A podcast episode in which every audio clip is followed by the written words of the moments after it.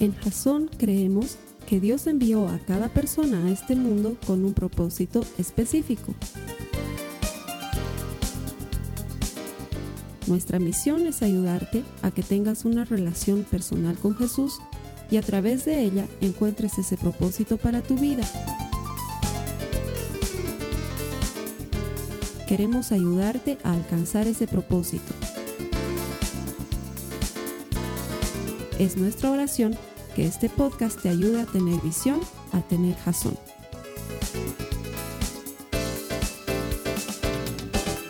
Bienvenidos a la penúltima semana del año en los servicios de Jason. Sí, has escuchado bien, penúltima semana.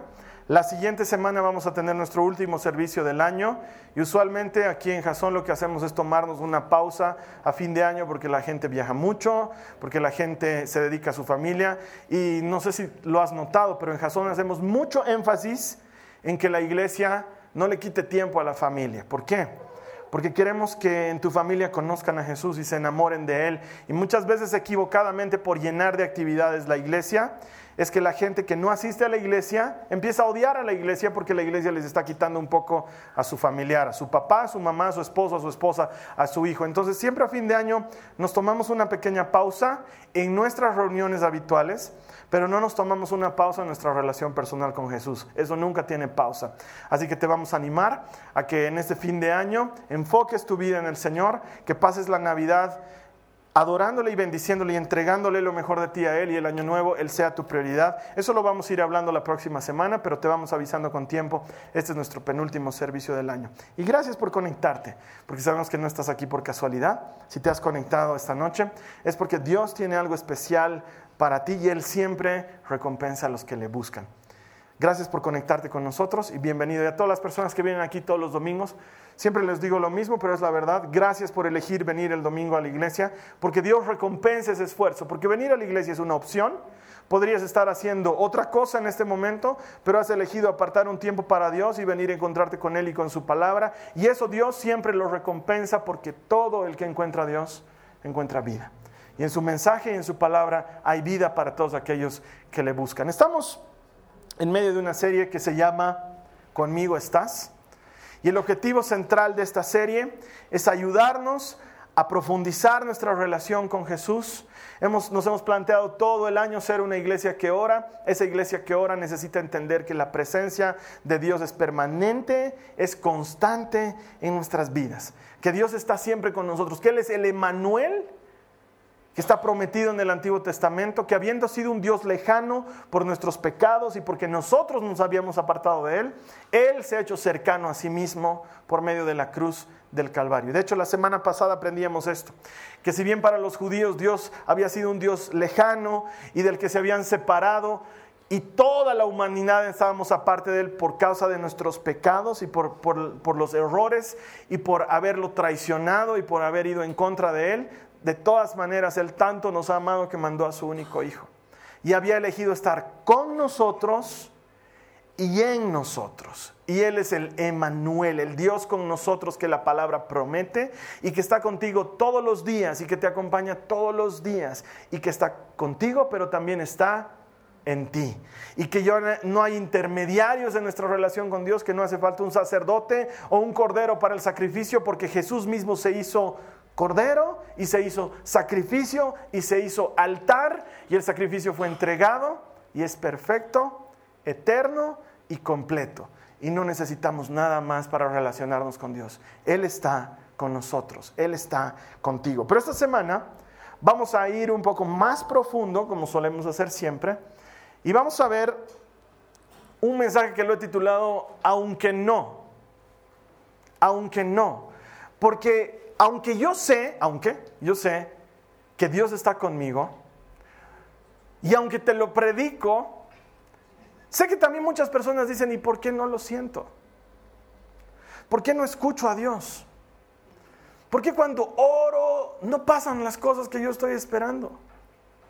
¿Por qué cuando me esfuerzo, me pongo en línea, no veo resultados inmediatos? ¿Por qué?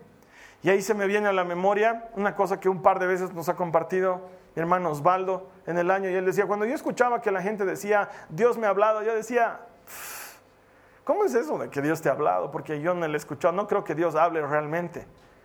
Pero luego de haberlo vivido él personalmente, le decía, es increíble, pero realmente Dios te habla.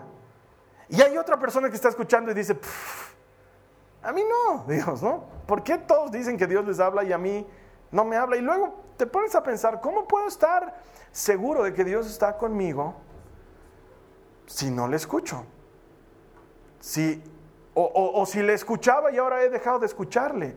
Porque hay mucha gente que se aparta de Dios, por eso dice, he pasado tiempo con Dios y estaba bien, leía mi Biblia, iba a la iglesia, pertenecía a un compartimiento, hacía cosas, estaba en fuego y de repente, no sé, me he enfriado, me he entibiado, las cosas han cambiado y ahora no me siento muy, muy conectado con Dios. ¿Y cómo sé que Él está conmigo? ¿Cómo sé que su presencia está conmigo? Y por eso el tema se llama Aunque no. Porque vamos a encontrar desde la palabra de Dios que aunque no le escuches, Él está ahí. Aunque no entiendas su plan, Él está ahí. Puedes tener la certeza de que Dios está contigo, no por lo que sientes, sino por lo que Él promete y por quién es Él. Porque Él ha prometido, no te dejaré y no te abandonaré. Estaré contigo todos los días hasta el fin del mundo.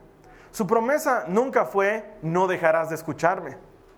Su promesa nunca fue, estaré hablando todo el rato en tu oreja. Su promesa fue, no te dejaré, no te abandonaré. Y aunque muchas veces no experimentemos ciertas cosas sensoriales, eso no significa que Dios se haya apartado. De hecho, quiero que comencemos, cuando me acompañes en tu Biblia, por favor, al Evangelio de Mateo, el capítulo 27, en el verso 46. Mateo 27, 46. Y si tienes las notas de la prédica, vas a encontrar ahí la cita bíblica. Si te estás conectando por primera vez, vas a encontrar un enlace a la izquierda del video donde están las notas de la prédica y dice notas, haces clic en el icono de notas y vas a encontrar exactamente lo que te estoy hablando. El Evangelio de Mateo, el capítulo 27, en el verso 46. Dice, a eso de las 3 de la tarde, Jesús clamó en voz fuerte, Elí, Elí, lema sebactani, que significa, Dios mío, Dios mío, ¿por qué me has abandonado? Creo que no hay mejor cita para explicar esto que este pasaje. Jesús acababa de pasar por una de las cosas más duras que puede pasar una persona y está a punto de enfrentarse a la muerte. Viene de haber estado despierto por más de 24 horas, sin comer, sin dormir. Está completamente golpeado. Su piel está rasgada, producto de los latigazos que le han infligido los romanos, con unos látigos que tenían púas en las puntas. Sus pulmones están a punto de colapsar por la cruz, están completamente llenos de líquido por la posición y por las heridas. Su cuerpo está desgarrado de muchas maneras. Tiene una cruz de espinos sobre la cabeza y la sangre en su cara no deja distinguir entre sus ojos o su nariz. Está completamente desfigurado por los golpes, agotado, destruido, desnudo y uno se pregunta en ese momento, ¿no está Dios con el Hijo de Dios? Pero aparentemente, desde la perspectiva de Jesús, algo había cambiado. Porque en medio de todo el cumplimiento de las escrituras, porque todo tenía que cumplirse, Jesús lo sabía, en medio del cumplimiento de las escrituras, llega un momento en el que Jesús, ignorando todo lo que está aconteciendo a su alrededor y el dolor que él puede estar sintiendo, Siente que hay algo más fuerte que el dolor físico. Siente que hay algo más duro y más profundo que lo que está viviendo a nivel de su cuerpo. Y es que por un momento siente que Dios no está ahí. Y sacando aliento de donde no tiene y buscando respuesta donde parece que no va a haber respuesta, mira al cielo. Y en arameo se pregunta, Dios mío, ¿por qué me has abandonado? ¿Dónde estás ahorita? Hay un momento en el que Jesús siente lo que probablemente tú y yo en algún momento también hemos sentido. Que no hay nadie ahí, que a nadie le importa. No sé si alguna vez has pasado por esto. No sé si has vivido el dolor a tal grado que has sentido que, ¿qué más da? ¿A quién le importa? ¿A mis hijos no le importa? ¿A mi pareja no le importa? ¿A mis padres no les importa? Si ahorita yo muriera, ¿no haría diferencia? No hay nadie aquí, pero lo que más le dolía a Jesús en ese momento es, ¿dónde está Dios? Porque en ese momento Jesús no dice, María, ¿dónde estás? O, o, Juan o Pedro, ¿por qué me han abandonado? Sino que su dolor es sentir que Dios no está. Los teólogos, los historiadores, la gente que sabe mucho de este tema, dice que este era el momento preciso en el que Jesús estaba cumpliendo la profecía de Isaías 53, cuando dice que fue molido por nuestras debilidades, cuando dice que cargó con nuestro pecado, cuando dice que la culpa que era sobre nosotros fue sobre Él y que por sus llagas fuimos sanados. Los teólogos dicen, en este momento Jesús está experimentando el dolor propio del pecado que no consiste en otra cosa más que en apartarnos de Dios, al punto de que la fuente de amor ya no existe. Jesús el creador de todo el universo, en este momento siente la carga del pecado y por eso dice, Dios mío, Dios mío, ¿por qué me has dejado? Pero tú y yo conocemos el final de la historia. Hemos visto el final de la película. Hemos leído el último capítulo del libro. Sabemos que este era solo un paso antes de que Jesús venza a la muerte y al pecado para siempre aunque no escuche a Dios, eso no significa que Él no está presente. Aunque no escuches que Dios te esté hablando, aunque no escuches que Él te esté guiando, como puedes haber escuchado en otras oportunidades, aunque no sientas su voz presente, eso no significa que Dios se haya ido. Porque en ese momento cuando Jesús se sintió más vulnerable y más débil y más abandonado, en ese momento lo que Dios estaba haciendo era precisamente guardar silencio, porque alguien tenía que pagar el precio. Y él sabía que todo ese sufrimiento era parte de su plan. Él entendía que el pecado lo que engendra es muerte. Que cada vez que tú y yo fallamos, no estamos cometiendo un error, no estamos tropezando en una equivocación, estamos comprando en cuotas nuestro distanciamiento de Dios. Porque seamos honestos, cada vez que tú y yo pecamos, no es Él el que se va, somos nosotros los que nos alejamos. Y producto de ese alejamiento es que muchas veces no experimentamos la voz de Dios. Pero muchas otras veces no tiene nada que ver con que hayas pecado. Muchas otras veces no tiene nada que ver con que hayas fallado a Dios o con que no hayas cumplido su palabra o con que te hayas faltado un tiempo a la iglesia o no hayas orado un par de semanas. Muchas veces sencillamente el silencio de Dios es la antesala a algo bueno que está por ocurrir. Muchas veces el silencio de Dios es ese creyendo que hay en la música clásica, en el que la música llega un momento que está ruidosa y luego calla para luego estallar en algo espectacular. Aunque no escuches a Dios, eso no significa que Él se haya ido. Aunque no sientas su presencia, eso no significa que Él te haya abandonado porque el cielo y la tierra pueden pasar, pero nunca dejará de cumplirse su palabra. Y Él ha prometido, no te dejaré ni te abandonaré. Estaré contigo todos los días hasta el fin del mundo. El cielo entero puede desmoronarse, el sol puede salirse de su lugar, pero Dios nunca dejará de cumplir lo que ha prometido. La Biblia nos dice en números 23, 19 que Dios no es como los hombres, que dice, pero que no hace, que ofrece, pero que no cumple. Al contrario, dice que Dios, Dios es distinto. Cuando Él dice, Él hace, y cuando Él promete, él cumple. Y si Él te ha dicho que no te va a dejar ni te va a abandonar, aunque no lo sientas, aunque no lo escuches, eso no significa que Él se haya ido. Él sigue ahí. Él está contigo. Él no te ha abandonado. Él no te ha dejado. Esto no es un condicionamiento mental, es el cumplimiento de sus promesas en la palabra. Él está ahí. Y en ese momento Jesús dice, Eli, Eli, lema sabactani, que significa Dios mío, Dios mío, ¿por qué me has abandonado? Y en ese momento, Él lleva cautiva la cautividad y deja los pecados en el fondo del abismo. Y solo un par de minutos después, Él mismo dice, todo se ha cumplido, en tus manos entrego mi espíritu. Y desde ese momento tú y yo tenemos entrada a la presencia del Padre. Quiero que entiendas una cosa que es muy difícil de entender y es muy profunda. La ausencia de Dios para Jesús en persona ha significado la presencia de su Espíritu en nuestras vidas.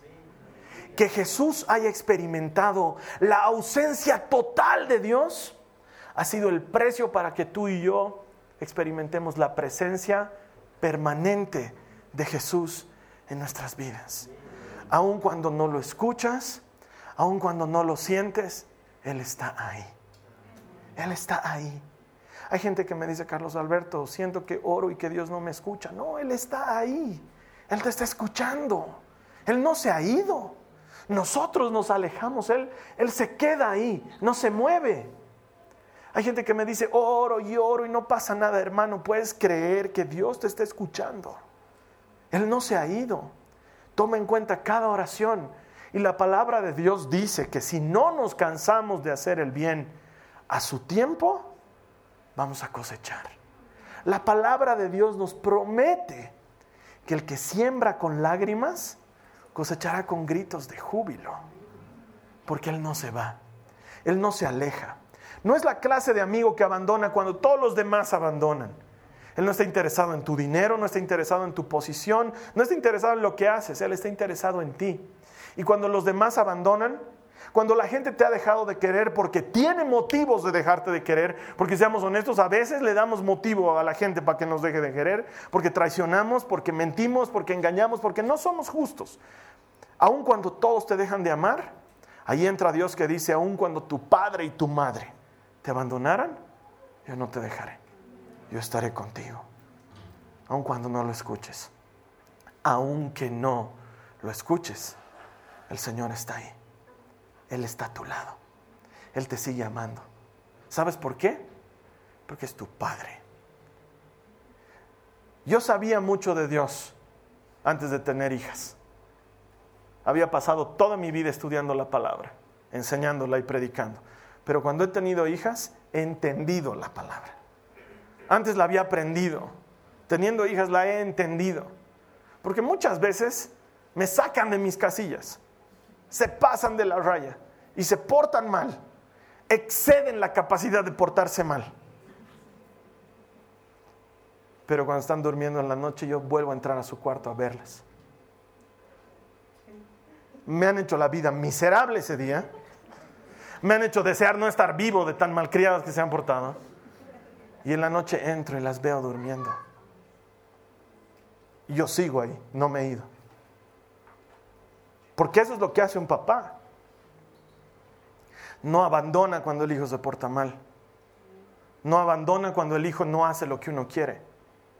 Y si yo que soy malo sé dar cosas buenas a mis hijas, ¿cuánto más, dice Jesús, no hará el Padre de ustedes, que les ama? Y cuando se portan mal y hacen alguna macana y están ahí en la mesa con sus jetas estiradas, yo nunca les quito el alimento. Nunca digo han sido tan malcriadas que hoy no van a comer. Porque el alimento es algo esencial. Y tú puedes darte cuenta que Dios está ahí porque no te ha faltado el pan. No ha permitido que tus ropas envejezcan. No estás estrenando ropa, pero mira esos zapatos, son de hace siete años y siguen ahí. Y Dios ha guardado silencio, pero no se ha ido. Aunque no escuches a Dios, él sigue ahí. El que Dios guarde silencio no significa que se haya marchado. Él ha permanecido a tu lado. Él permanece ahí. Él es tu Padre. Él te ama. Vamos a ver lo que dice un capítulo antes, Mateo 26, en el verso 39, por favor. Mateo 26 en el verso 39 dice, él, refiriéndose a Jesús, se adelantó un poco más y se inclinó rostro en tierra mientras oraba. Padre mío, si es posible que pase de mí esta copa de sufrimiento. Sin embargo, quiero que se haga tu voluntad, no la mía. Aunque no lo entienda, aunque no me guste su plan, aunque no lo esté disfrutando, eso no significa que Él se haya marchado. La Biblia cuenta que antes de que veamos el pasaje en el que Jesús muere, Jesús está en profunda agonía de tristeza.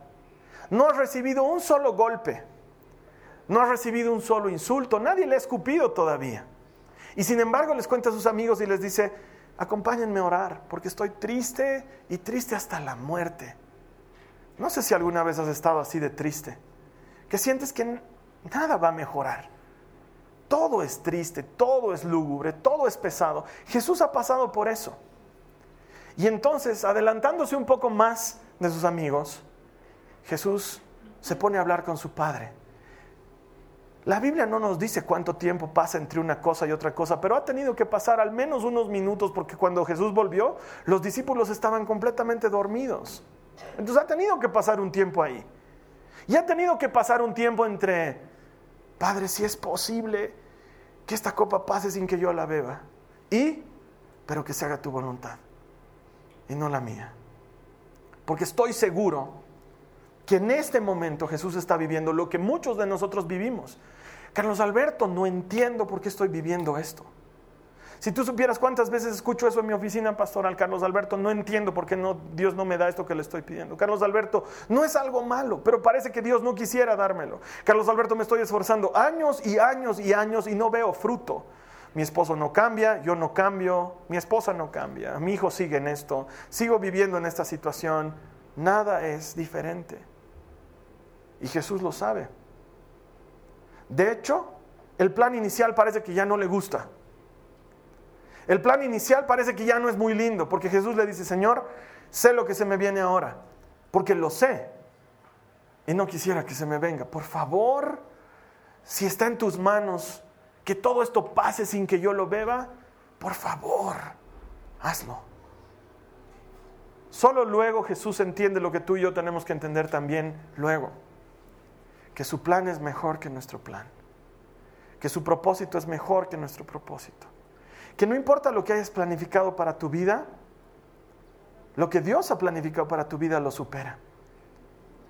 En todos estos años que tengo de conocer a Jesús, casi 25 años de conocerlo, uy, al año deberíamos hacer fiesta, esas bodas de plátano, ¿eh? 25 años es harto. Casi 25 años de conocerle. En todo este tiempo nunca me ha pasado que voy donde Dios y le digo, Señor, ¿y si hacemos esto? Y Dios me haya dicho, wow, Carlos Alberto, tu plan es mejor que mi plan.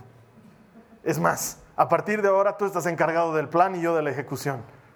Porque eres buenazo en estas cosas, Carlos Alberto, me sorprendes. Nunca, nunca. Y sin embargo, vamos a decirle a Dios en nuestra oración lo que tiene que hacer y cómo lo tiene que hacer y cuándo lo tiene que hacer.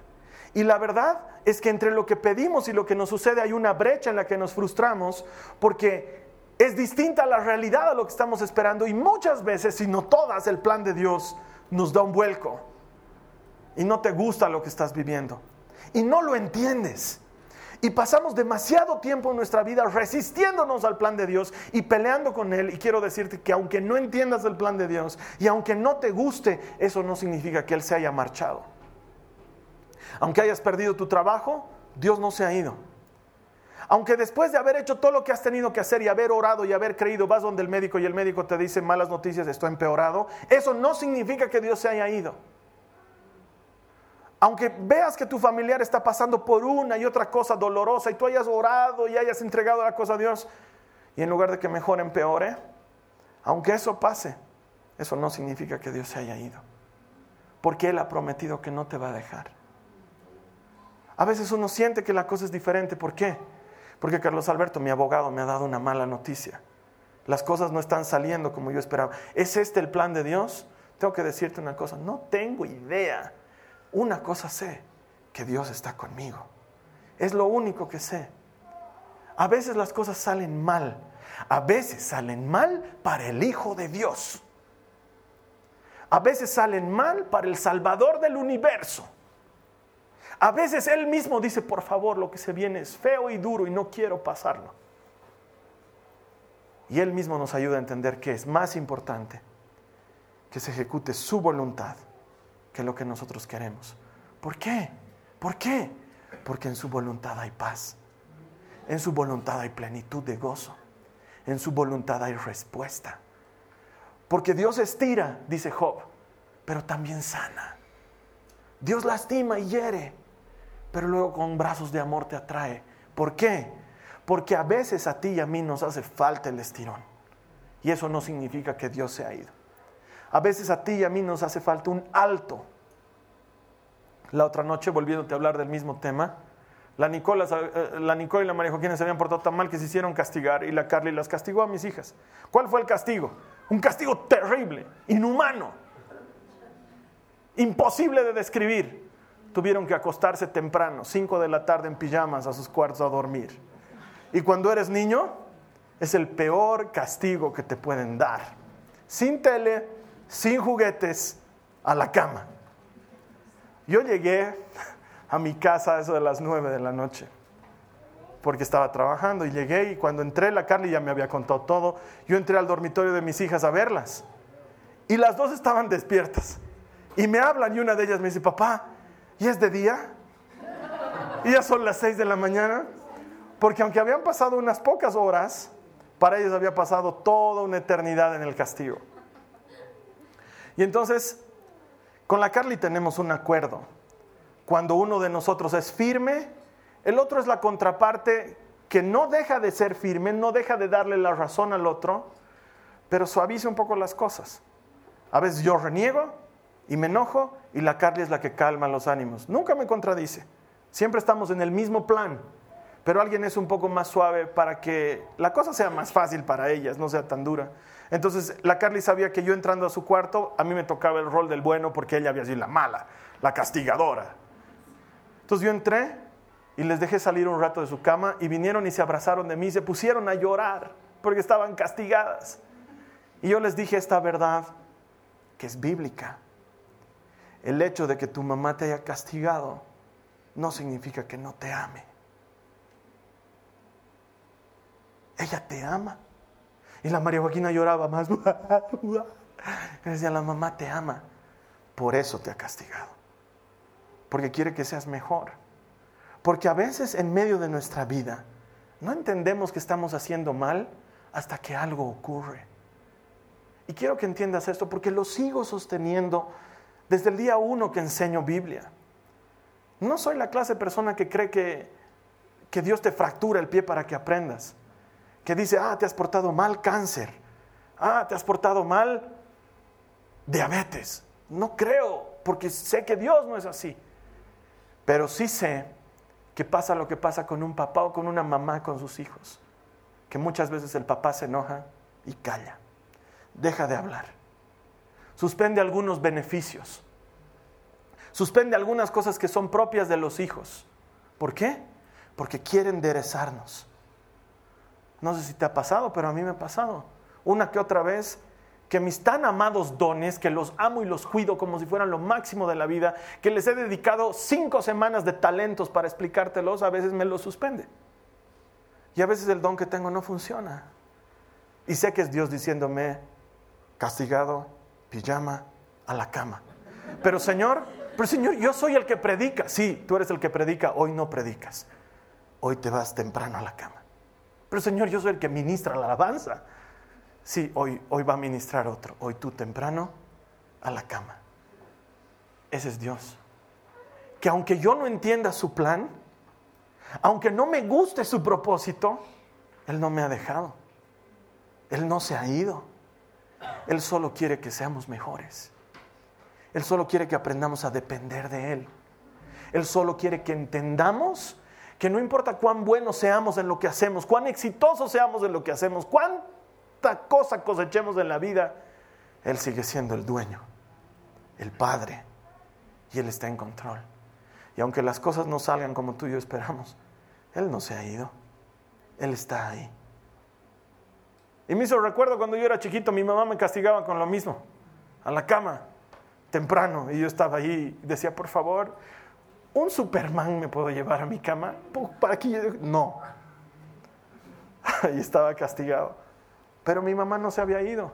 La castigada era ella, allá afuera, sufriendo porque yo estaba castigado como me ha pasado cuando mis hijas han estado castigadas, como le pasaba a la Carly, como seguro te pasa a ti. Dios no se ha ido, Él está ahí. Y sin embargo quiero compartirte para terminar de todas la más hermosa razón por las cuales a veces Dios guarda silencio.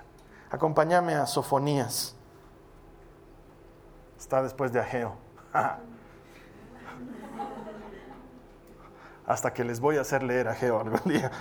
Sofonías, en el capítulo 3, en el verso 17, dice, el Señor tu Dios está en medio de ti, guerrero victorioso, se gozará en ti con alegría, en su amor guardará silencio, se, regocijará por ti con cantos de júbilo.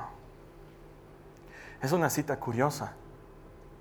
En su amor guardará silencio. ¿Cómo es eso? No sé si alguna vez los has visto a tus hijos jugando. Por eso te digo, ser papá me ha abierto los ojos a muchas cosas que no entendía.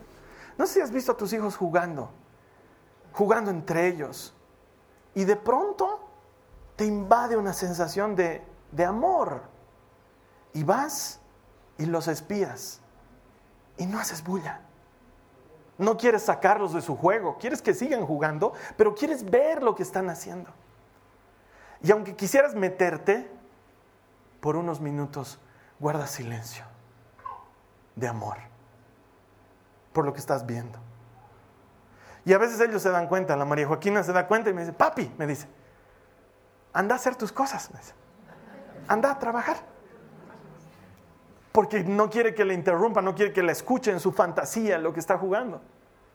Y entonces, sí, hijita, me voy, le digo, sigan jugando. Y voy, camino unos pasos y me quedo ahí atrás. Y sigo escuchando lo que están haciendo. Y guardas silencio. De todas las cosas por las que Dios puede callar, creo que esta es la más, no sé cómo llamarla, la más romántica, la más, la más dulce. A veces Dios guarda silencio para que tú hables, para que tú hagas lo que tienes que hacer. Es como ese, ese papá y esa mamá que dicen, no digas nada, que, haga, que veremos qué hace. Y te alegras en ver actuar a tu hijo. Y te alegras en ver cómo resuelve el problema, cómo arma el rompecabezas, cómo sale de la necesidad, cómo se para después de haberse caído. Se cae, se saca la mugre y muchas veces los papás dicen, no hagas nada, veremos qué hace. Y se para y se sacude y está por llorar, pero mira que nadie lo va a mirar. Y entonces sigue adelante, machamente, y algo dentro tuyo dice, se regocijará por ti con cantos de júbilo. Cuando lo logras, cuando lo haces, cuando tienes éxito. Un segundo antes, Él se calla. ¿De qué? De amor. De ver cómo lo vas a hacer, cómo lo hace, cómo lo hace, cómo lo hace. Y lo haces y se alegra. Porque su hija, su hijo, ha hecho lo que tenía que hacer y lo ha hecho bien. A veces por eso está en silencio. A veces tú y yo no nos damos cuenta que estamos en el umbral de hacer cantar a Dios de alegría. Y que por eso Él está callado, porque dice, lo va a hacer bien, lo va a hacer bien. Y todos están callados con Él en el cielo. Todos. Hay de aquel que abra la boca. Y Dios dice, silencio. Mi hijo está por orar. Y hay silencio tú cierras tu puerta, apagas tu tele, te hincas y de repente tú estás haciendo lo más normal del mundo, te hincas y dices, Señor, y Dios dice, wow, y se regocija de alegría.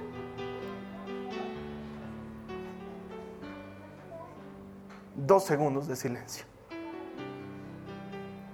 que a veces parecen eternos. Dios se calla porque te ama, a veces. Y cuando lo haces, dice, wow, esto era lo que estaba esperando. Y entonces ahí es donde comienza la bulla y el festejo y la alegría. ¿Por qué? Porque este hijo mío estaba muerto y ha vuelto a la vida. Estaba perdido y lo ha encontrado. Y estalla de alegría. La siguiente vez que sientas que Dios está en silencio, pregúntate por qué. Porque tal vez, solo tal vez, está en silencio precisamente porque no se ha ido, porque está contigo. Solo por eso, porque está contigo, porque te está escuchando, porque quiere ver qué vas a hacer, porque calla por amor, tal vez. Él es el Emanuel.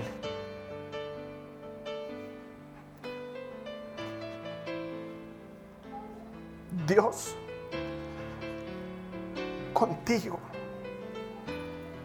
No se ha ido, no te ha dejado. Y no lo va a hacer, no se va a ir y no te va a dejar, puedes estar seguro. Es su promesa. Y Él nunca falla una de sus promesas. Y Él quiere recordarte que en esta época el motivo es Él. Él es la razón. Él es el gran yo soy. Él es Dios con nosotros. Tal vez estás necesitando que Dios y el cielo guarden silencio un momento porque estás a punto de decirle algo especial. Te voy a invitar a que lo hagas. Cerra tus ojos. Y haremos que Dios calle por un par de segundos mientras los lavados por su sangre hacen que el silencio valga la pena. Cierra tus ojos ahí donde estás y habla conmigo al Señor. Dile conmigo, Señor Dios, tú eres mi Padre y yo te amo. Gracias, porque aunque muchas veces no te escucho, sé que estás conmigo. Gracias Señor, porque aunque muchas veces no entiendo y no me gusta tu plan, sé que tú estás conmigo. Señor Dios, gracias, porque muchas veces tu silencio solo significa que me amas tanto que estás esperando que yo dé el siguiente paso. Hoy lo quiero dar. Hoy me acerco a ti. Hoy acepto tu promesa tú vas a estar conmigo siempre. Pero ahora quiero prometerte yo, yo quiero estar contigo siempre. Yo voy a estar contigo siempre. Toma mi vida, transfórmala, hazte cargo. Ahora ya tienes mi vida y yo tengo la tuya. Tú moriste por mí y yo viviré para ti. Gracias Jesús. Amén. Amén. La palabra de Dios promete que cada vez que alguien regresa, hay fiesta. Y matan un cordero y se lo comen y te ponen sandalias y anillo en el dedo y te visten de realeza. Y Dios vuelve a decir una vez más, este hijo mío estaba muerto y ha vuelto a la vida, estaba perdido y lo he encontrado. Dios es especialista en encontrar lo que se había perdido. Él es Emanuel, Dios con nosotros. Él está contigo, Él está en ti. La siguiente semana vamos a cerrar esta serie. Vamos a hablar específicamente de ese Manuel, lo vamos a estar compartiendo contigo, estoy seguro que te va a interesar y sobre todo que te va a ayudar en tu relación personal con Jesús. En tanto tú y yo volvamos a encontrarnos, que esta semana sea una semana de bendición y no te olvides que todo el que encuentra Dios encuentra vida. Gracias. Esta ha sido una producción de Jason Cristianos con propósito. Para mayor información sobre nuestra iglesia o sobre el propósito de Dios para tu vida, Visita nuestro sitio web www.jason.info. Allí encontrarás muchos recursos para animarte en tu relación con Dios, enseñanzas, nuestro blog, prédicas y mucho más. Te lo deletreamos www.jazon.info. También puedes visitarnos en nuestro sitio en Facebook www.facebook.com com barra jason.info. Que Dios te bendiga abundantemente. Muchas gracias.